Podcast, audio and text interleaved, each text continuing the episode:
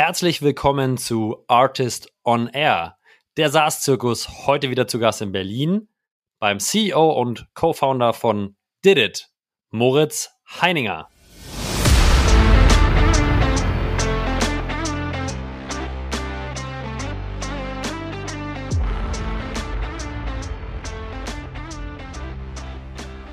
Dann haben wir eine Tandem-Struktur. Wir haben einen Inside Sales Manager, der quasi dann den, den Pitch macht am Telefon und mal vortestet, ob das eine Person ist, äh, die man auch am Telefon oder in einem Videocall konvertiert bekommt. Das sind vielleicht so 20 Prozent. Äh, für alle, die es, äh, wo es nicht klappt, arbeitet der Inside mit einem Field Sales Manager und äh, die schieben sich quasi Leads hin und her. Ne? Aber auch wenn ein Field äh, Sales Manager seine eigenen Meetings vereinbart hat äh, oder Cold Visits gemacht hat, dann Follow-up Calls haben will, dann spricht er wieder mit dem Inside und so hast du im Prinzip so ein, so ein kleines Team, die sich gegenseitig pushen, zusammenarbeiten und äh, ja, dann gehst du im Prinzip Restaurant für Restaurant und signst die ab. Ich habe heute viel gelernt über Tech im Restaurantbereich wie man sein Geschäftsmodell innerhalb von zwei Jahren Corona zweimal erfolgreich umstellt, wie man in einem hyperfragmentierten Markt mit über 70.000 Restaurants erfolgreich Vertrieb aufbaut und welche Rolle Partnerschaften und Integrationen in Kassensysteme spielen, um erfolgreich zu sein. Das alles und noch viel, viel mehr hört ihr gleich im Podcast mit Moritz Heininger und mit mir, Julius Göllner.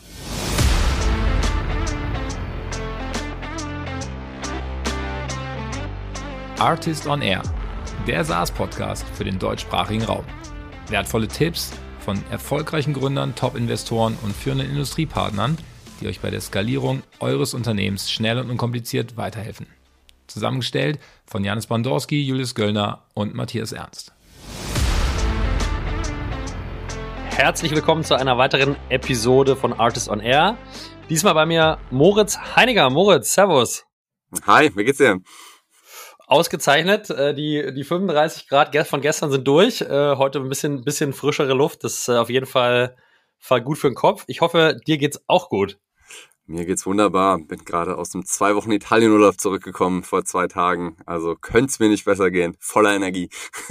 Sehr gut. Moritz, wir kennen uns schon ein bisschen länger. Ähm, ich glaube, viele kennen dich noch nicht. Deswegen äh, lass uns doch kurz mal teilhaben. Was machst du eigentlich, wenn du nicht in Italien bist?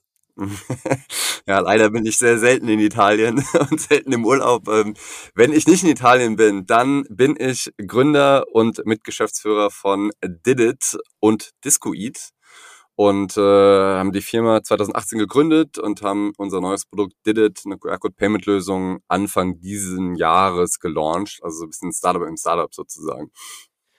Und QR-Code-Payment-Lösung ist wahrscheinlich jetzt nicht jedem ein Begriff. Vielleicht kannst du kurz mal erklären, äh, was genau, welches Problem löst ihr mit dem Produkt und an wen verkauft ihr das eigentlich? Also unser Fokuskunde sind, äh, ist die Gastronomie, also Restaurants.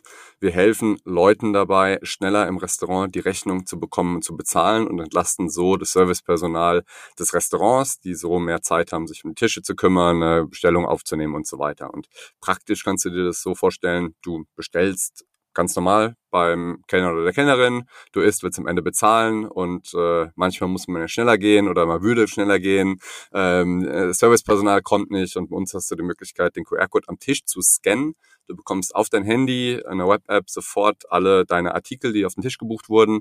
Und dann kannst du die Rechnung mit den Leuten am Tisch teilen. Also kannst Artikel auswählen, kannst die Rechnung durch fünf teilen, kannst auch eine Flasche Rotwein teilen und innerhalb von 15 Sekunden zahlen über alle gängigen Online-Payment-Methoden. Also PayPal, Apple Pay, Google Pay, Klarna sofort und so weiter. Und äh, dann bekommst du die Rechnung aufs Handy geschickt und äh, kannst dann direkt gehen. Musst also nicht warten, bis jemand kommt, äh, dieses lästige Abrechnen, wenn du eine Gruppe bist, mit Rechnungsteilen und sonst irgendwas, das nehmen wir eigentlich alles weg. Habe ich so jetzt persönlich noch gar nicht so oft gesehen. Ist wahrscheinlich technologisch und in der Durchdringung des Marktes ein relativ neues Produkt, oder? Ist in Deutschland noch ein sehr neues Produkt. Ähm, wenn du jetzt nach UK gehst oder selbst nach Frankreich oder insbesondere nach Asien, also ich habe viele Jahre in Asien gelebt, ist es eigentlich schon relativ Standard. Ähm, nur Deutschland, äh, wo Cash ja manchmal noch King ist, leider Gottes, äh, hängen wir da noch ein bisschen hinterher. Ja. Und sag mal, also klar, habe ich verstanden, der, ihr setzt am Payment-Prozess an, aber kann ich meine Order davor, also bevor ich sozusagen zahle, kann ich die Order auch über eure App machen? Also kann ich über den gleichen QR-Code äh, mir das Menü holen und dann vielleicht sogar auch im Menü schon bestellen? Oder ähm, ist das sozusagen Teil der Wertschöpfungskette, den ihr, den ihr nicht abbildet? Äh, noch nicht. Also in circa drei Monaten, wenn wir in drei Monaten sprechen, haben wir auch den Ordering-Prozess. Äh, wir haben tatsächlich gemerkt in Gesprächen mit Gastronomen, dass die meisten Gastronomen diesen Ordering-Prozess weiterhin mit dem Servicepersonal machen wollen, weil sie sagen, wir wollen die, persönlichen, äh, die persönliche Beziehung zum Gast nicht verlieren. Und äh, es wird verschiedene Optionen geben, also entweder ein reines digitales Menü, also dass man nicht auf so eine blöde PDF muss und da irgendwie reinscannen muss, um zu gucken, was da drauf steht. Ähm, eine komplette Bestellfunktion, dass der Gast sich hinsetzen kann und direkt bestellen kann oder nur eine Nachbestellungsfunktion. Und das ist was, was die meisten Gastronomen eigentlich ganz gut finden, dass die erste Bestellung aufgenommen wird durch Servicepersonal, aber dann eben ja, ein extra Glas Wein, Nachtisch und so weiter einfach durch den Gast selbst bestellt werden kann. Insbesondere in Biergärten und so weiter ist das eine Option. Und wir machen das modular und optional, sodass wir die richtige Lösung für jedes Restaurant haben. Finde ich gut, weil den Pain äh, kann ich bestätigen. Ja, irgendwie das, das Glas ist leer und du wartest quasi geduldig, bis der Kellner wieder vorbeikommt. Das ist eigentlich wirklich so ein Case, den man relativ einfach abfrühstücken könnte. Aber ganz spannend, ihr seid ja nicht mit, mit Didit initial gestartet. Ja? Euer, euer initiales, eure initiale Idee und euer initiales Produkt war, wie du gerade selber kurz erwähnt hast, Discoid. Genau. Was ist, haben, was ist Discoid? ja, wir haben, also Disco steht für Discover, hat nichts mit dem Nachtclub zu tun. Das ist, glaube ich, erstmal ganz wichtig. Ja, wir haben ziemlich eine Achterbahn hinter uns. Und zwar sind wir 2019 an den Markt gegangen mit einer Restaurant-Entdeckungsplattform, über die du Restaurants reservieren kannst, entdecken und mhm. reservieren kannst, mit einem dynamischen Preismodell. Das heißt, du hast in den Nebenzeiten weniger bezahlt als in den Hauptzeiten. Und so haben wir Gastronomen dabei geholfen, oder tun es heute auch immer noch, ähm, die Auslastung in Nebenzeiten zu erhöhen. Also so ein klassisches Dynamic Pricing, was Hotels machen, was Airlines machen, was Uber macht mit Search Pricing, ähm, wie für die Gastronomen gemacht. Und dann kam Corona ähm, kannst dir vorstellen, wenn du nur Reservierungen machst, Reservierungen, wenn die Restaurants zu sind, sind relativ schwierig. Äh, zum Glück war der erste Lockdown auch nur relativ kurz, so dass der Sommer 2020 extrem gut gelaufen ist. Äh, wir hatten oder haben so circa 650 Restaurants auf Discoid noch. Dann kam allerdings der zweite Lockdown, der dann sieben Monate war, von November bis Juni. Und das war der Zeitpunkt, wo wir uns überlegt haben, okay, was machen wir? Bleiben wir bei dem Reservierungsmodell? Dann wären wir wahrscheinlich heute tot gewesen, weil nach sieben Monaten kennt ich kein Restaurant mehr, kein Kunde mehr, also kein User mehr. Dann haben wir gesagt, okay, wir, wir bauen eine Bestellfunktion in die App mit rein zur Abholung oder Lieferung durchs Restaurant mit Payment, allem drum und dran. Also wie du sagst, auch von, von Volt, Lieferando, sonst was kennst, Uber Eats.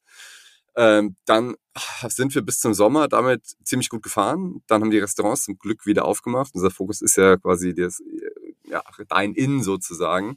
Ähm, und ähm, dann ist immer mehr die Idee für dieses Payment-Thema auch entstanden. Auch weil äh, fairerweise unsere B2C-Kosten im Marketing letzten Sommer extrem explodiert sind, was einmal klar an diesem Apple-Update liegt, aber vor allem äh, an Foodpanda, die auf den deutschen Markt gekommen sind, an Uber Eats, aber selbst die ganzen Quick Commerce Companies, ja, an Flink Gorillas und so weiter. Und äh, die haben natürlich ein bisschen tiefere Taschen als wir. Ähm, Zurzeit jetzt vielleicht nicht mehr ganz so tief, aber ähm, das hat natürlich die Marketingkosten extrem in die Höhe getrieben, so dass wir gesagt haben, okay, also selbst auf einer anderthalb Jahres Sicht ist es schwierig, mit so einem neu gewonnenen äh, Nutzer, äh, User irgendwie ein Break-Even zu erreichen. Und dann haben wir gesagt, na gut, Fokus ist Dine-In, Fokus ist Restauranterlebnis. Wir haben jetzt eh schon irgendwie eine Bestellfunktion in der App und eine Payment-Funktion. Uns fehlen jetzt eigentlich nur noch die Kassensystemintegrationen und das Ganze auf eine Web-App zu heben, um dieses Didde-Thema, also die QR-Code-Payments im Restaurants abzubilden. Das haben wir dann gegen Ende letzten Jahres entwickelt und äh, sind jetzt seit ja, zwei, drei Monaten damit live am Markt.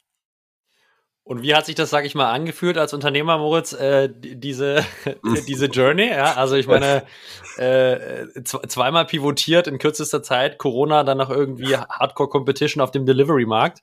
Wie, wie, wie, fühlt, wie fühlt man sich da? Du, also es wird auf jeden Fall nicht langweilig. Ja. Wir haben mal äh, aus Spaß in so einem All-Hands-Meeting zu unserem Team gesagt, die da ja auch alle durch mussten. Ähm, oder wir haben ein Video abgespielt von Rocky, wo er irgendwann mal gesagt hat, it's not how hard uh, you can hit, but how hard you can get hit and still get up. Ja. Und äh, ich glaube, wir haben schon ein paar Mal bewiesen, dass wir sehr resilient sind und äh, agil reagieren können. Und ähm, jetzt mit dem Did-It-Thema, glaube ich, haben wir so ein bisschen ja, den Nerv der Zeit getroffen. Ähm, das merkt man auch äh, bei den Gastronomen, die jetzt massiv unter Personalmangel leiden und ohnehin nicht richtig hinterherkommen und dann sozusagen kostenlosen zusätzlichen Kellner oder Kellnerin, äh, was der Did It eigentlich ist, äh, zu bekommen, da freuen sich die meisten. Und ähm, did it? Also wie seid ihr auf den Namen gekommen? Boah, das war ein längerer äh, Prozess. Wir haben uns viele Namen angeschaut. Ähm, wir haben dann irgendwann gesagt, so ein, so ein Spruch, I did it, äh, ist doch ganz interessant. Zusätzlich einer unserer Mitarbeiter, einer von unseren besten äh, Sales-Mitarbeitern heißt Diddy. Äh, haben wir erst gedacht, nennen wir es einfach nur Diddy. Also haben wir so eine Perso, Perso, Perso okay, du weißt, was ich meine. Personifizierung, so, das ist das Wort, das ich gesucht habe. Ähm, und äh, dann haben wir das so ein bisschen verbunden. Äh, und haben gedacht, okay, das ist Deutsch und Englisch, Englisch verstehen die Deutschen und ähm, catchy und ja. was zu dem, was wir tun. Würde ich unterschreiben, ist knackig und irgendwie äh, einprägsam, auf jeden Fall eine ne gute Wahl. Jetzt, jetzt seid ihr jetzt nicht klassisch gebootstrapped, sondern äh, meines Wissens habt ihr relativ zeitig auch in dem Discoid-Modell schon Investoren dazu genommen. Ähm, wie, wie, haben die das so gesehen? Also diese, diese zweifache, diese, dieser zweifache Wandel, ähm, wie eng habt ihr mit denen zusammengearbeitet? Wie eng habt ihr das abgestimmt? Kamen Impulse auch von denen? Also vielleicht kannst du uns mal darlegen, wie so diese zwei Jahre mit Venture Capital auf der anderen Seite so funktioniert haben. Ja, ja, also wir haben extrem tolle Angel-Investoren äh, an Bord und Venture Capital und äh, sind eigentlich äh, ziemlich eng mit allen, haben monatlichen Call, schicken Updates und äh, klar war irgendwie die, die Panik groß, als Corona da war, als wir eine reine Reservierungsplattform waren, zumal wir auch, glaube ich, im Februar musste das gewesen sein, 2020 noch eine Finanzierungsrunde abgeschlossen haben und vier Wochen später ähm, war dann Lockdown. Ne? Äh, da waren natürlich alle erstmal irgendwie nervös und äh, natürlich haben wir auch verschiedene Optionen mit allen durchgespielt, von wir gehen komplett im Winterschlaf und äh, reduzieren den Burn auf null und hoffen, dass die Welt bald anders aussieht äh, bis zu wir reagieren proaktiv und ähm, ja, drehen die Company um 180 Grad und fügen jetzt eben erstmal dieses Bestellthema mit hinzu. Ähm, also es war alles äh, offen und angenehm und äh, es war jetzt nicht so, dass uns irgendjemand von außen gepusht hätte, sondern im Endeffekt haben wir verschiedene Optionen gehabt, waren haben zwischen ein paar Optionen geschwankt, haben das mit allen Leuten abgestimmt und dann gemeinsam entschieden, dass wir es so machen. Jetzt, jetzt kann ich mir vorstellen, am Anfang habt ihr die Reservierungsplattform gemacht. Ich vermute Share of, äh, Share of Wallet oder vielleicht sogar ein Flat Fee pro Reservierung. Also Flat pro Kopf, abhängig Flat davon, wie teuer ne? das Restaurant ist. Also so eine Burgerbude hätte wahrscheinlich irgendwie einen Euro bezahlt pro Kopf, während jetzt ein feinerer Italiener eher bei 2,50 pro Kopf gewesen wäre. Sehr angelegt an die ganzen anderen Reservierungsplattformen. Okay. Im, im Delivery-Modell Pricing wahrscheinlich auch typisch irgendwie prozentualer Anteil am Warenkorb äh, und vielleicht irgendwie noch eine Flat Fee pro Order dazu, oder? Genau, eine Payment Fee und ein Prozentsatz äh, vom Basket. Und jetzt sage ich mal, jetzt geht er, jetzt geht er in das neue Produkt, in Did It. Wie habt ihr, wie funktioniert Pricing jetzt? Und äh, am Ende sprechen wir hier über SaaS. Wie ist der Weg zu SaaS oder wie funktioniert das Produkt jetzt? Oder beziehungsweise wie soll es vielleicht zeitnah funktionieren? Ja, ähm, Stand jetzt ist es, also wir nennen das ganze Payment as a Plattform. Das reine Payment-Produkt ist für uns so ein bisschen Foot in the Door ähm, und darauf wollen wir dann ein SaaS-Modell aufbauen. Und zwar ist es so, dass die Restaurants heute einen kleinen Prozentsatz ähm, des ähm, Volumens bezahlen plus einer Payment-Fee und ähm, wir im Prinzip den Bruttobetrag einbehalten und dann haben wir selbst natürlich noch äh, die Payment-Kosten, also ähm, ob das ein Stripe, ein Alien oder sonst was ist, irgendeiner muss ja die Zahlung abwickeln ähm, und äh, da haben, also unsere Kosten unterscheiden sich ein bisschen abhängig vom Payment, von der Payment-Methode, wobei wir eine Flat-Fee von den Restaurants bekommen, um das Pricing einfach einfacher zu gestalten. Ähm, was wir aber, wo wir eigentlich hinwollen, du hast schon angesprochen, ist ein SaaS-Modell. Das der Vorteil an dem aktuellen Payment, in der Payment-Plattform ist, wir nehmen keine monatliche Gebühr, wir nehmen keine Anmeldegebühr zurzeit noch, verdienen aber trotzdem einen kleinen Anteil an jeder Bestellung. Das heißt, es gibt keine große Hürde für ein Restaurant, einen Vertrag zu unterschreiben, weil sobald das Restaurant keine Lust mehr auf uns hätte, könnte es ja einfach die QR-Codes vom Tisch nehmen, ohne dass es weiterhin irgendwas zahlen muss. Ja. Ähm, die Idee ist aber, dass die Gäste das eben so toll finden, dass das Restaurant weiterhin äh, die Lösung nutzen möchte.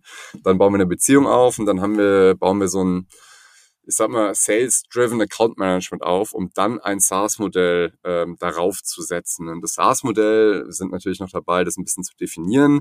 Äh, da gibt es dann gewisse Premium-Features, die man dann abhängig vom Hotel ähm, dazu bekommt. Ja, das sind teilweise Features, die direkt am Payment hängen, ähm, zum Beispiel eine automatische Auszahlung vom Trinkgeld. Ja, normalerweise ist es so, dass am Ende des Tages äh, das Trinkgeld, was mit Kartenzahlung bezahlt wurde, irgendwas der Kasse nehmen muss.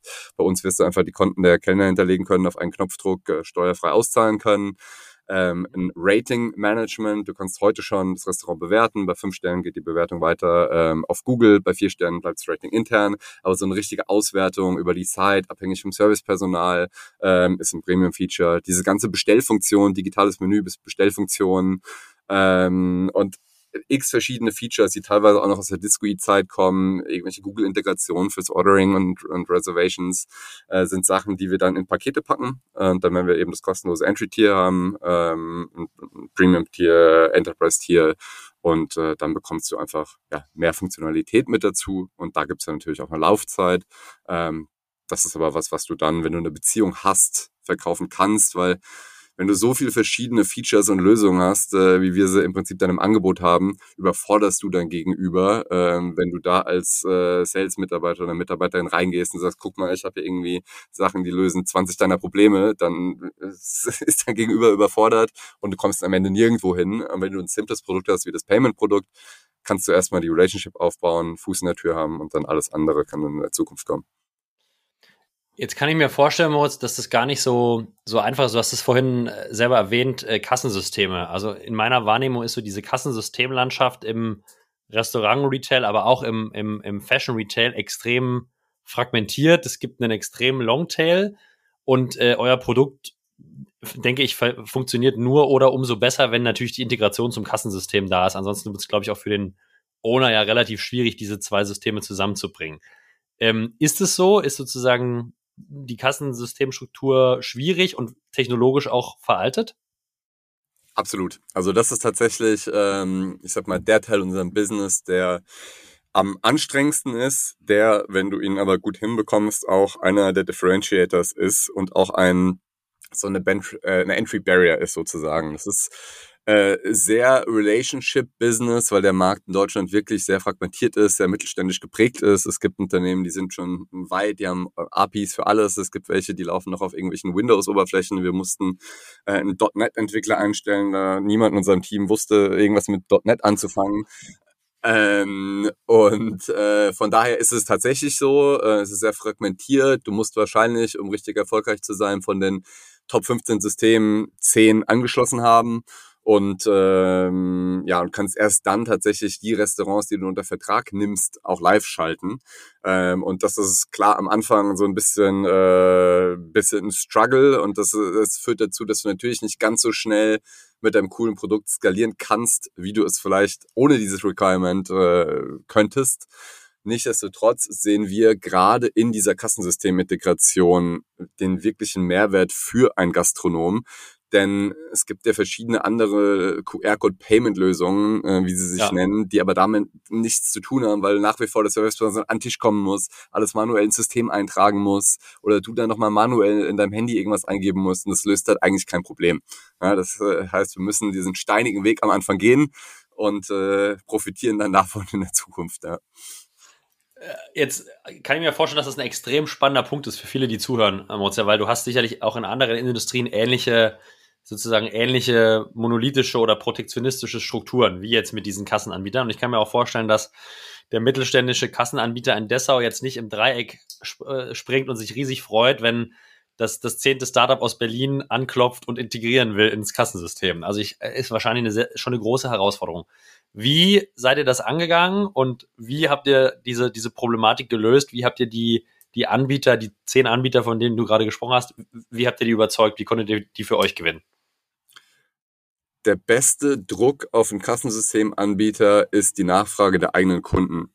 Und äh, so schließen wir eigentlich auch primär die Systeme an. Unser Sales-Team darf mit jedem Restaurant einen Vertrag abschließen unabhängig davon, ob wir mit der Kasse schon integriert sind oder nicht, weil wir über diese Verträge auch die Kontakte zu den, äh, wir werden immer liebevoll die Kassenmenschen genannt, also tatsächlich so im Handy abgespeichert von den meisten Gastronomen. So bekommen wir die Kontakte, so bekommen wir die Zugänge zu der eigentlichen Kasse oder der, der Reseller auch, die auch noch eine relevante Rolle spielen für manche Kassen. Und so können wir freundlichen Druck ausüben, indem wir sagen, naja, guck mal, wir haben jetzt schon 20 von euren Kunden, äh, die wollen alle mit uns zusammenarbeiten, die wollen die Lösung, ähm, bitte bewegt euch mal. Und ähm, so funktioniert das eigentlich immer. Ja, es gibt ein System, ähm, da arbeiten drei große Ketten drauf, äh, mit denen wir jetzt zusammenarbeiten und äh, da kann dann auch die Kasse in der Regel nicht Nein sagen, wenn ein großer Kunde sagt, hier, wir würden gerne, äh, dass ihr die APIs freischaltet. Und die Bereitschaft bei den Kunden, also bei den Restaurants, ist auch da, mit euch schon mal in sozusagen eine Art Vorvertrag zu gehen, obwohl die Lösung technologisch noch gar nicht einsetzbar ist. Ja, weil wir sagen, ähm, was auch so ist, dass wenn du heute unterschreibst, aber die Kasse noch nicht angeschlossen ist, zahlst du keine Anmeldegebühren, wir schicken dir die ganzen QR-Code, äh, Plexiglas-Platten umsonst und du hast quasi ein Incentive, heute schon den Vertrag zu machen, auch wenn du vielleicht erst in drei Monaten live gehen kannst. Weil sobald die Kasse dran ist, haben wir natürlich eine andere Position und können dann auch äh, im Prinzip andere, anderes Pricing durchsetzen. Ob und wie wir das machen, ist noch eine andere Frage. Aber du hast auf jeden Fall was davon, äh, wenn du ein Early Sign-up machst, sozusagen. Ja, okay. Und also ich meine, das ist ein spannender Markt für mich, habe ich noch gar nicht so viele Touchpoints gehabt. Wie offen ist äh, der Restaurantmarkt oder wie viele, wie viele Restaurants oder potenzielle Kunden für euch gibt es im Dachraum oder in Deutschland? Der Markt ist riesengroß. Ähm, ich habe jetzt mal Zahlen gesehen, dass der Full-Service-Markt in Deutschland, Österreich, Schweiz zusammen fast 90 Milliarden groß ist. Ähm, in Deutschland gibt es 70.000 Restaurants. Ähm, davon sind schwierig zu sagen, es gibt keine genauen Statistiken, aber vielleicht äh, die Hälfte sind äh, Full-Service-Restaurants. Und das sind alles deine potenziellen Kundenketten in Deutschland, machen tatsächlich einen relativ kleinen Anteil aus des ganzen Marktes. Also ähm, im einstelligen Prozentbereich auf jeden Fall, so dass du ähm, Klar, die Ketten sind die Zugpferde, da bekommst du auf einen Schlag viele Outlets und Filialen, aber du musst schon in Deutschland insbesondere den steinigen Weg gehen und one by one äh, die Gastronomen akquirieren. Ja. Und Full Service für mich als Laien, was bedeutet Full Service also, im Restaurantbetrieb? Full Service heißt, dass äh, das Servicepersonal zu dir am Tisch kommt und das andere ist Quick Service, wenn du äh, vorne zum Counter gehst. Also McDonald's, KFC ist ein, ist ein Quick Service, während ein äh, Losteria zum Beispiel ein Full Service Restaurant ist. Okay, ja, ver ver verstanden. Und sag mal, diese 70.000 Restaurants oder mal 35.000 oder also nur mal die Größe, wie, technologo wie technologisch affin sind die? Also besteht eine gewisse Offenheit für eure innovative Lösung? Wenn ich mir vorstelle, so mein Standard-Italiener zu Görlitzer Zeiten, ja, oder der Standard-Grieche, ähm, die, die hätten da sicher starke Bedenken gehabt, äh, was passiert mit dem Trinkgeld und so weiter und so fort. Wie ist so die Akzeptanz oder wie ist so die technologische Affinität?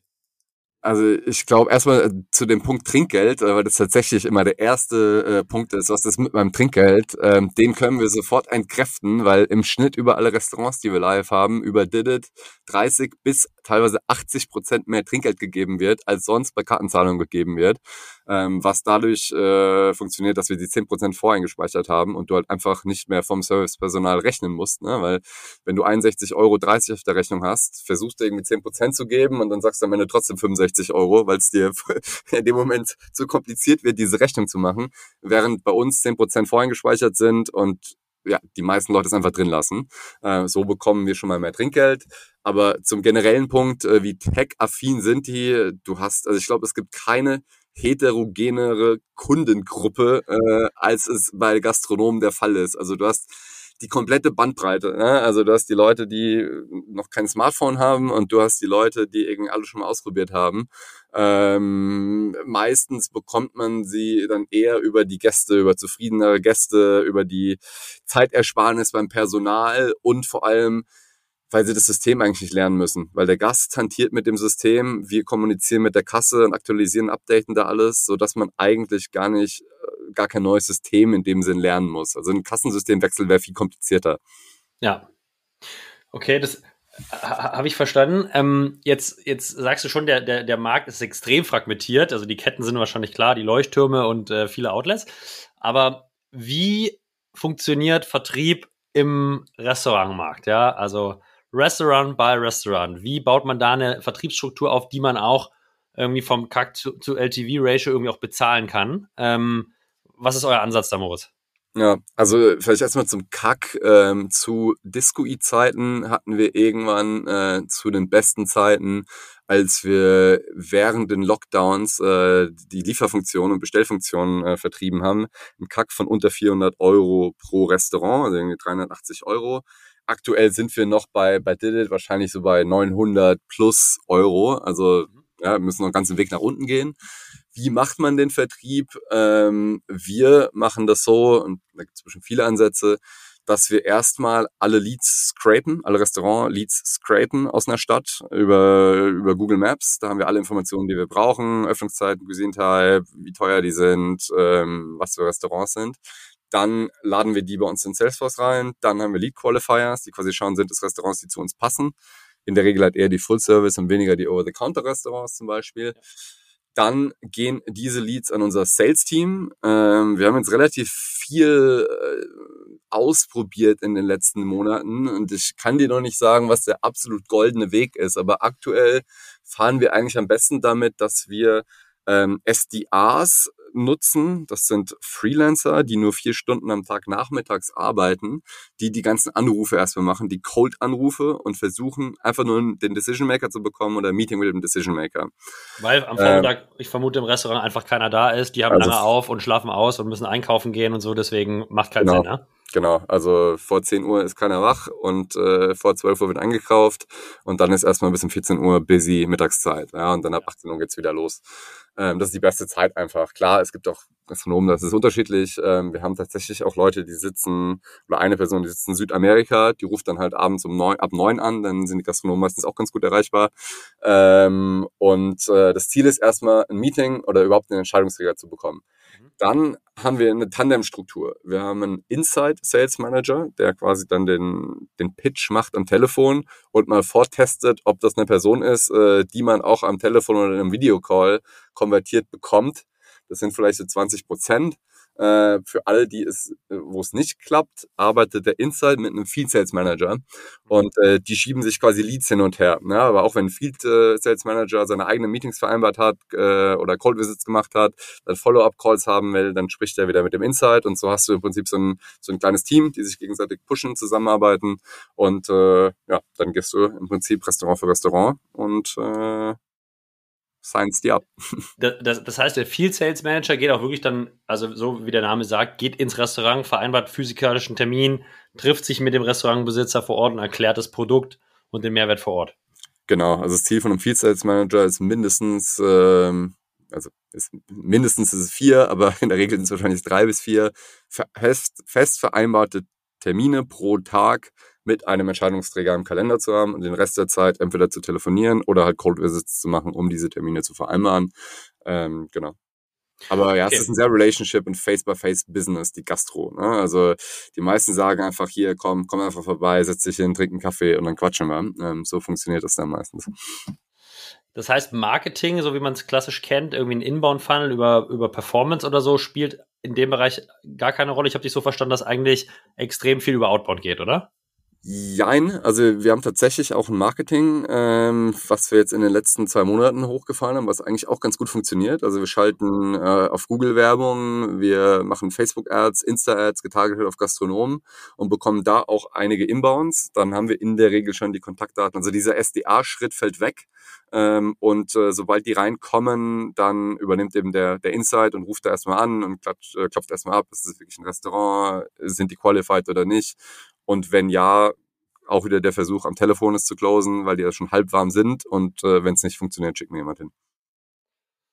Okay, und sag ich mal, außer die von dir genannten Kanäle gibt es noch weitere, die in, in diesem hochfragmentierten Markt irgendwie spannend sind? Also ich hatte letzte Woche den, äh, den Twelly zu Gast. Für die sind Partnerships ein Riesenthema, weil sie halt in die großen Marketing-Suiten integrieren können. Ähm, ich vermute, bei den Kassensystemen ist es eigentlich ähnlich, oder? Also indirekter Vertrieb über die Kassensystemanbieter, ist, ist das eine Option? Oder was gibt es für vielleicht noch weiterführende Ansätze, die für euch spannend sind?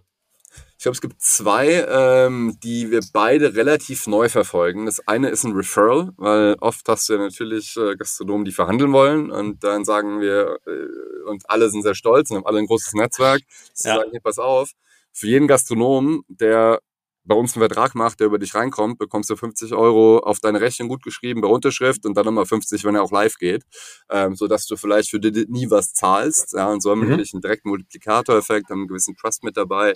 Äh, das haben wir jetzt tatsächlich seit einer Woche angefangen. Das funktioniert äh, sehr gut. Ähm, die Leute haben auch Zeit dafür, ja. Ich kann mir vorstellen, dass so ein Restaurantbesitzer irgendwie also alles andere im Kopf hat, als sozusagen Recommendation für ein Software-Tool zu geben, aber funktioniert, ja. Also bisher, äh, unser N ist noch klein, aber bisher ähm, haben wir zumindest ein paar, denen ist es wichtiger, ähm, nichts zu zahlen auf die Rechnung und dafür schnell äh, ein paar Anrufe zu machen und WhatsApp zu schicken. Ähm, das funktioniert ganz gut, aber ich glaube, unser N ist noch nicht groß genug, um zu sagen, ob das ein äh, skalierbares Modell ist, ähm, was, was Erfolg hat. Das zweite ist eher ein bisschen, ich sag mal, langwierigeres Relationship-Partnership-Thema. Das sind die sogenannten Fachhändler der Kassen. Also es gibt verschiedene Sales-Strukturen bei Kassensystemen. Es gibt welche, die vertreiben direkt und es gibt welche, die haben regionale Kassenfachhändler, die dann auch das ganze Setup machen. Ähm, und diese Fachhändler haben natürlich ein Netzwerk an Restaurantpartnern und die freuen sich natürlich auch, wenn sie neue Produkte mitbekommen, mitnehmen können und daran auch profitieren können. Und äh, das ist was, was wir jetzt gerade aufbauen, auch schon die ersten acht Partnerschaften geschlossen haben. Ähm, und äh, über die kommst du teilweise dann auch an die Kassen ran. Und äh, dann ist es ein, ein Warm Lead Gen äh, Zusammenarbeit. Also die müssen nicht die ganzen Sales machen, die gehen halt rein, erklären fünf Minuten, warum Did It cool ist, schieben den Lead weiter und wenn wir den Vertrag geschlossen haben, dann gibt es eine kleine One-Time-Fee upfront und dann äh, einen Prozentsatz an den ähm, Transaktionsgebühren und auch zukünftigen SaaS-Fees, äh, die wir mit dem jeweiligen Kunden erzielen.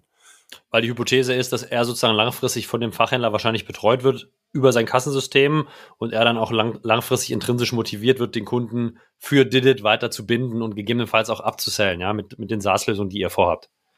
Genau, also hin und wieder gibt es mal irgendwelche technischen Sachen, die sich auch der Kassenhändler mal anschauen muss, aber in der Regel ist es relativ äh, überschaubar. Ja, es ist einfach, du hast halt eine Person, die den Gastronom kennt oder die Gastronomin, die eine Beziehung hat und äh, wenn die daran verdienen, dann haben alle ein Interesse daran, dass es eine langfristige Partnerschaft und Zusammenarbeit ist.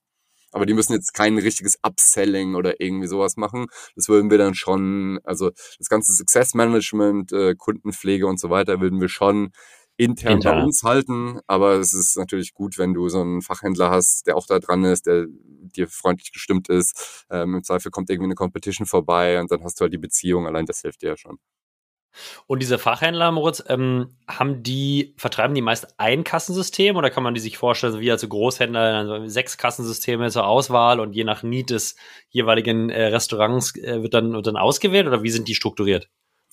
Es ist auch ein bisschen unterschiedlich. Die meisten haben nur ein Kassensystem oder nur eine Brand. Ähm, manche haben verschiedene Brands, abhängig davon, ob das ein Restaurant ist oder Retail, weil da die Systeme sich ein bisschen unterscheiden. Es gibt natürlich auch Brands, die alle Branchen abdecken können. Ähm, aber in der Regel haben die nicht mehr als zwei Kassensysteme, weil die die auch technisch verstehen und können müssen und Support können müssen, ähm, sodass es nicht so vorkommt, dass einer sechs verschiedene Kassen im Petto hat. Okay, und haben die, also neben den Kassensystemen gibt es noch, also gibt es eine Konkurrenzsituation für, für weitere Lösungen oder lauft ihr da eher offene Türen an, wenn ihr sagt, hey, wir haben ja ein Zusatzprodukt, ich nenne es jetzt mal Zusatzprodukt für, für Kassensysteme. Ähm, äh, also die Frage ist ja immer, wie kriege ich sozusagen meine indirekte Salesforce oder meine Partner wirklich motiviert, dass die wirklich auch mitverkaufen. Ne? Weil wenn die halt zehn Optionen haben, dann ist man einer von vielen. Ist es, ist ein Problem, was ihr seht, oder funktioniert das eigentlich sehr gut? Ähm, klar, du musst irgendwie eine, eine, eine Incentivierung schaffen, ähm, von dem auch der Partner profitiert. Ähm, aber wir haben, klar, ich bin biased, aber meiner Meinung nach das, äh, das beste Payment- und Checkout-System äh, mit den meisten Features, was am besten customizable ist auf die Needs äh, der Restaurants. Weil oft hast du selbst, hat selbst die Kasse irgendwie ein System, was aber äh, keine richtigen Splitting-Optionen hat, was nicht an die Brand anpassbar ist und so weiter. Wo dann selbst die Kasse sagt, naja gut, also wir verstehen schon, dass unsere Partner euer System wollen, weil es halt einfach mehr kann und besser aussieht. Ähm, aber ähm, wir wollen ja auch unser eigenes verkaufen, also müssen wir irgendwie mit dran verdienen. Und dann machst du halt einen kleinen Revenue Share. Ne? Also dann gibst du halt in Summe 20 Prozent ab, dafür 10 an die Kasse, 10 an den Händler oder so. Ja. Ähm, hängt auch ein bisschen von den Kassen ab. Ne? Also hängt auch davon ab, ob das jetzt eine große Gruppe ist, die das durchdrückt. Ja? Dann kann die Kasse nicht so viel sagen, bei kleineren natürlich schon. Also das ist schon so ein bisschen, ähm, muss man vom Händler und System her schauen, ähm, wie man das am besten strukturiert. Und du hast gerade angesprochen, Wettbewerbssituation. Ähm, wie, wie sieht denn die Competition in dem Bereich aus hier im, im deutschsprachigen Markt? Ja, also ich glaube, man muss erstmal, also der Markt ist riesengroß und es haben aktuell kaum Restaurants in Deutschland eine Bestellfunktion oder geschweige denn eine Payment-Check, Selbst-Checkout-Funktion. Das heißt, wenn es keine, Com also Competition ist für uns gut, weil Competition educated den Markt, weil die meisten Gastronomen hören sowas das erste Mal und äh, bei, wie gesagt, vielleicht 35.000 relevanten Restaurants, selbst wenn unsere Competition, wenn drei Competitor jeweils 4.000, 5.000 Restaurants haben, haben wir immer noch Platz für 20.000 Restaurants. Äh, von daher äh, freuen wir uns erstmal über jeden, der den Markt ein bisschen, äh, dem Gastronom educated. Ja. Ähm, es gibt aktuell in einen deutschen Checkout-Spieler, der quasi auch vom Checkout kommt wie wir. Ähm, es gibt sehr viele Ordering ähm, bei denen aber der Prozess immer mit dem Ordering beginnt und dann entweder zahlst du direkt, äh, bevor die Bestellung rausgeht, oder vielleicht kannst du noch am Ende erst bezahlen. Aber im Prinzip stellt jeder selbst über sein eigenes Handy und zahlt dann auch, ähm, was ja viele Gastronomen wieder aufgrund des Kundenkontakts nicht unbedingt wollen. Ähm, und äh, es gibt wenige, also wie gesagt, einen, wo der Prozess beim Payment starten kann. Es gibt im Ausland große Spieler, ähm, die aber nicht noch nicht auf den deutschen Markt gekommen sind. Ähm, in Frankreich gibt es große, in UK, in Australien, in den USA. Ähm, hier sind, ist es eher noch, würde ich sagen, lokal und äh, kein Spieler, der irgendwie da besonders äh, groß bis jetzt geworden ist, weil alle sozusagen in den Startlöchern stehen. Ne? Die meisten Firmen haben irgendwie dieses Jahr oder letztes Jahr begonnen, genauso wie wir dieses Jahr mit dem Digital-Thema ähm, begonnen haben. Nur, dass wir halt schon ein bisschen äh, mehr Infrastruktur und äh, ein Tech-Team von 17 Leuten äh, hier sitzen haben, die an dem Produkt bauen. Und äh, ja, deshalb ich auch so von dem Produkt überzeugt bin.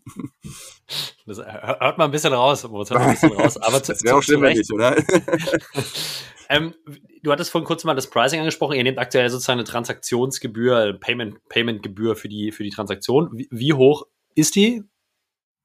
Ähm, das ist auch noch so ein bisschen äh, experimentell. Aktuell nehmen wir 1,5% flat ähm, über die komplette Zahlung und äh, eine 9 Cent Transaktionsgebühr. Ähm, also 9 Cent plus 1,5 auf den, auf den Zahlungscode. Genau, okay, ja. genau. Und wie viel, also ich habe überhaupt gar keine Vorstellung, wie viel Transaktionsvolumen macht so ein durchschnittliches Restaurant in Deutschland? Ja, also ich meine, ist sicher, klar, hohe Volatilität, verstehe ich, aber on average, wie viel läuft da im Monat drüber? On average macht ein Restaurant circa 50.000 Euro Umsatz im mhm. Monat. Mhm. Ähm, klar kannst du irgendwelche großen Gruppen haben, äh, die machen irgendwie 50.000 Euro an einem Wochenende. Äh, aber so im Durchschnitt macht ein Restaurant so circa 50.000 Euro Umsatz. Und. Und davon sind wie viel Prozent Cash bar bezahlt? Es schwankt sehr stark von Restaurant zu Restaurant und sogar Stadt zu Stadt. Also ich glaube in Berlin manche Restaurants 100 Prozent, äh, leider Gottes. Ähm, aber es gibt auch Restaurants, die komplett auf Karten laufen. Von daher ist es schwierig zu sagen. Ähm, wir rechnen damit, also auch jetzt in den Zahlen, die wir haben, wir schwanken gerade so bei circa 10 bis 30 Prozent ähm, der Zahlungen, die über uns laufen. Ähm, wohlgemerkt müssen wir und können wir da auch noch äh, das deutlich nach oben treiben. Der Hintergrund ist einfach, dass ähm, du einen Weg finden musst, ähm, wie du das Servicepersonal motivierst ähm, und richtig mit dem Servicepersonal kommunizierst, denn es macht einen riesen Unterschied, ob der QR-Code einfach auf dem Tisch liegt oder ob das Servicepersonal noch sagt, hier, wenn ihr Lust habt, könnt ihr am Ende über euer Handy mit dem QR-Code eure Rechnung bezahlen, Trinkgeld geben und splitten. Und allein dieser Satz macht einen riesen Unterschied und da nachweislich das Trinkgeld deutlich höher ist, ähm, versuchen wir auch quasi in der Kommunikation das hervorzuheben. Haben jetzt gerade diese Woche so ein ähm, für die Restaurants so ein kleines Ranking, also sind so WhatsApp-Bilder, die dann äh, der, der Manager rumschicken kann, äh, welche Kellner oder Kellnerin am meisten Tische abgewickelt hat, am meisten Trinkgeld bekommen hat, ähm, wie viel mehr Trinkgeld ähm, sie bekommen würden, wenn 25 Prozent der Tische ähm, über Didit abgewickelt werden um äh, halt so ein bisschen so Incentives äh, zu setzen und auch einfach zu zeigen, warum das Servicepersonal wirklich davon profitiert, ja, um die Angst so ein bisschen zu nehmen. Und Cash is King, ja, wenn ich am Ende des Monats 200 Euro mehr in der Tasche habe und mehr Zeit hatte, ist es, glaube ich, ein ganz gutes Argument. Aber da müssen wir noch mehr pushen. Das ist gerade, da sind wir gerade im Aufbau, weil da sind große Unterschiede zwischen den Restaurants und das müssen wir noch ein bisschen formalisieren. Partnership Sales andersrum gedacht, Partnership Sales quasi über die Kellner und KellnerInnen äh, gemacht. Das ist sehr, sehr, sehr smart. Äh, Bewegung vom Boden aufbauen. Genau. Cool. Aber jetzt vielleicht mal kurz zurückgerechnet muss. Also 50.000 Euro sozusagen Umsatz on average. Davon sagen wir mal jetzt mal 20 Prozent, du meinst 10 bis 30 Prozent über Nicht-Cash, also 20 Prozent 10.000 Euro Umsatz. Ähm, 1,5 Prozent und 9 Cent. Rechnen wir mal einfach mit, mit 2 Prozent im Monat. Heißt, ihr nehmt wahrscheinlich 200 Euro über die Transaktion jetzt mal mit der ganz vereinfachten Rechnung im Monat ein, ja, Transaktionsvolumen. Äh, Davon müsst ihr in, in meiner Rechnung äh, intern natürlich auch noch Payment-Kosten Kosten abziehen. Ja, ähm, kann ich mir, also ist sicherlich ein Volumengame, ja, aber nehmen wir mal 50 Prozent an als Hypothese, bleiben 100 Euro in Umsatz übrig und du meinst von Kax von von ähm, von neun äh, 100 Euro ungefähr aktuell. Das heißt so Payback Time neun neun bis zwölf Monate. Ge geht die Rechnung auf, die ich jetzt hier so auf dem Bierdeckel gemacht habe?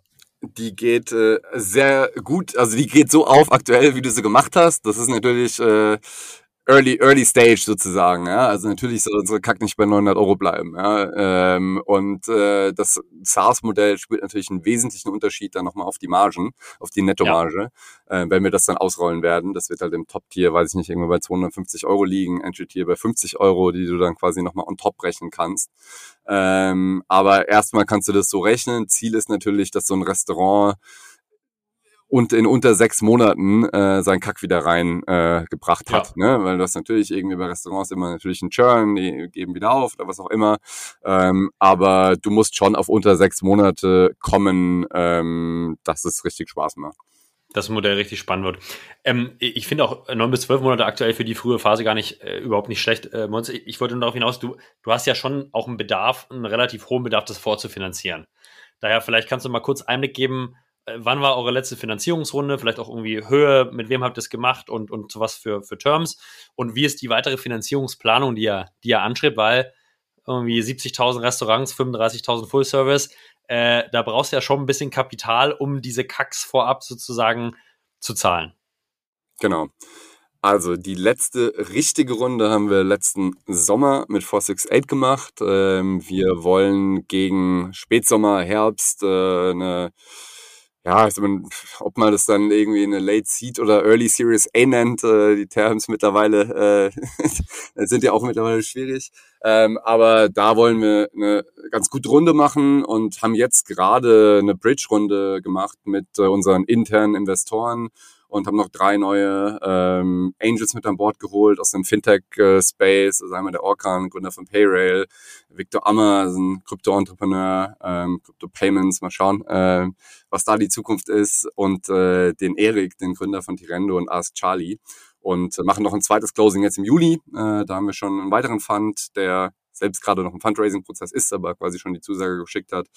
Und äh, dann haben wir erstmal eine Weile sozusagen Ruhe und Runway und können wirklich das Produkt pushen, äh, die Integration weiter abschließen oder weitere Integrationen hinzufügen. Und das ist so ein bisschen der Punkt ist, bevor wir eine A machen, müssen wir natürlich vier Kassensysteme, fünf Kassensysteme wirklich komplett API integriert haben, nicht irgendwie ja. Skript integriert, wie das manche andere machen.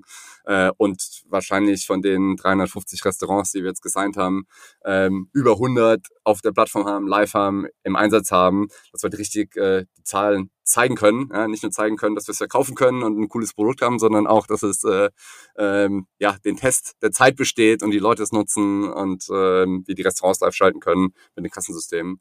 Und äh, da arbeiten wir jetzt gerade hin äh, mit absolutem Hochdruck und Prio. Und äh, sobald das dann im Spätsommer der Fall ist, starten wir die nächste Runde. Cool. Und die letzte Runde letzten Sommer, Moritz, wie, wie viel habt ihr eingesammelt da?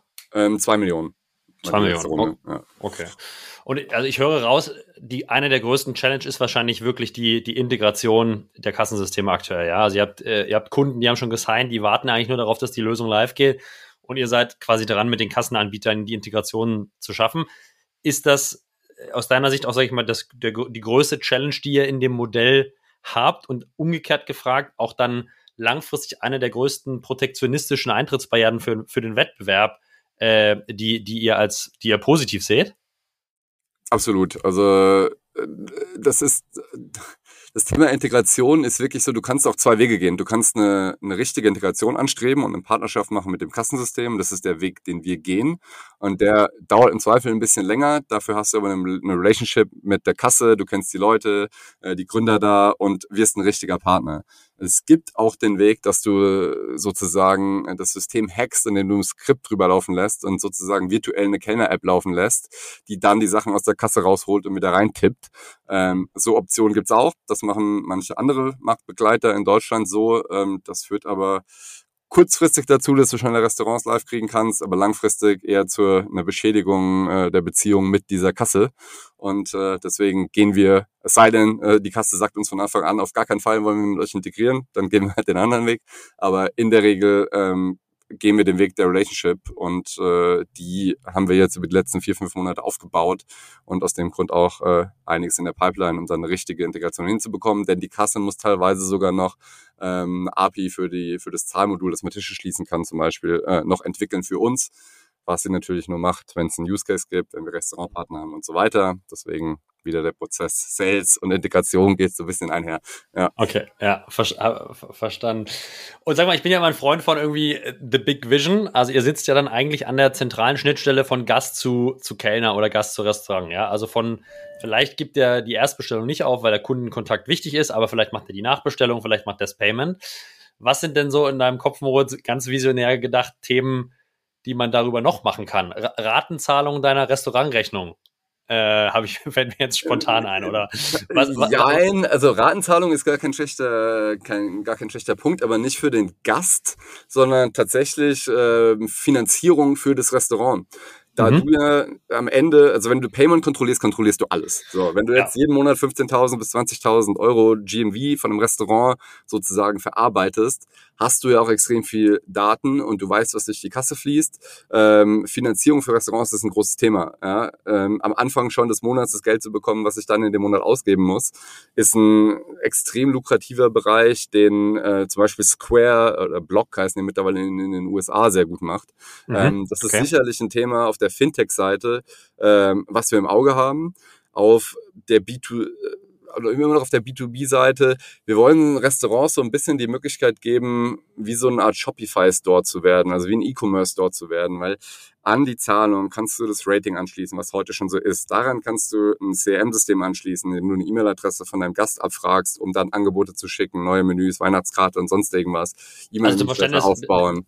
Zum Verständnis, der, der, Entschuldige für die der, der Kunde ist bei dir, er zahlt, äh, du fragst ein Rating ab, also eine Bewertung, der gibt dir fünf Sterne, du weißt, er war happy, hat es geschmeckt und das heißt, du hast ihn direkt im CRM-System, um ihm wieder einzuladen für einen Wiederbesuch zum Geburtstag, zu Weihnachten oder anderen Anlässen. Richtig genau, verstanden? Weil, genau, ja. weil heute hat ein Restaurant keine Chance, irgendwie an die Kundendaten zu kommen. Alle Third-Party-Apps stellen sich immer zwischen Gast und Restaurant und das wollen wir quasi enablen und ähm, ja, quasi E-Commerce Powers äh, zu einem Restaurant zu geben. Ähm, bei zeitgleich ähm, dem, der Finance-Thematik, äh, die wir eben angesprochen haben, ähm, die auch noch aufzubauen. Also es ist relativ, man kann da sehr viel machen ähm, und man kann sehr sticky werden. Man muss natürlich äh, seine Restaurantpartner happy machen. Ja? Und äh, das ganze Thema Loyalty, Accounts ähm, ist alles ein Thema, was du eben auch noch im Anschluss darauf aufbauen kannst, weil du willst ja im Restaurant irgendwelche Insights geben und äh, du willst den Gast ja wieder mit zurückholen. Und das ist auch ein Thema, ähm, ja, was dadurch möglich sein wird. Spannend. Das werde ich auf jeden Fall äh, weiter verfolgen, Moritz. Äh, extrem spannender Bereich und äh, glaube ich auch absolut notwendig, dass da technologisch mal ein bisschen was passiert.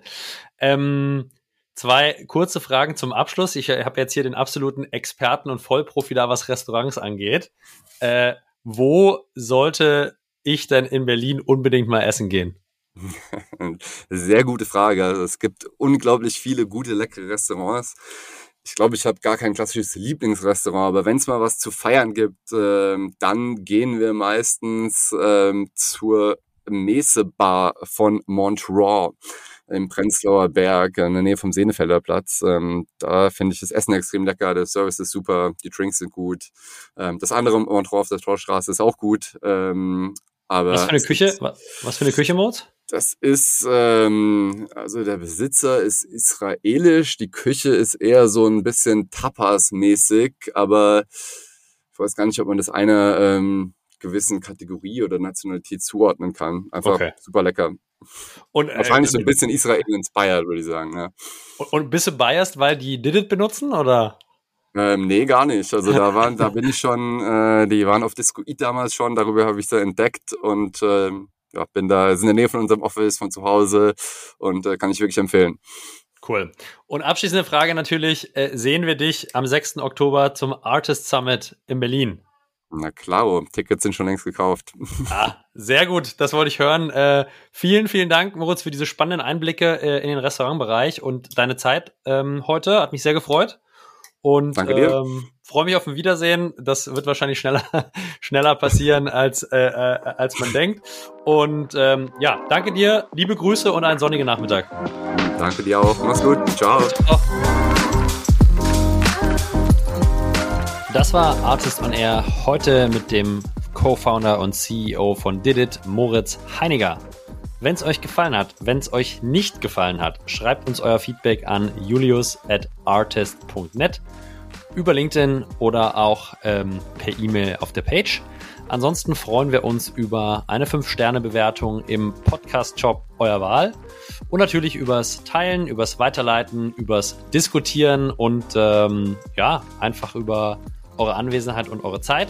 Vielen Dank fürs Zuhören und äh, ich hoffe natürlich, wir sehen uns alle am 6. Oktober in Berlin zum Artist Summit am Donnerstag. Alle Infos dazu findet ihr wie immer auf www.artist.net und Artist schreibt man natürlich mit A-R-R. -R.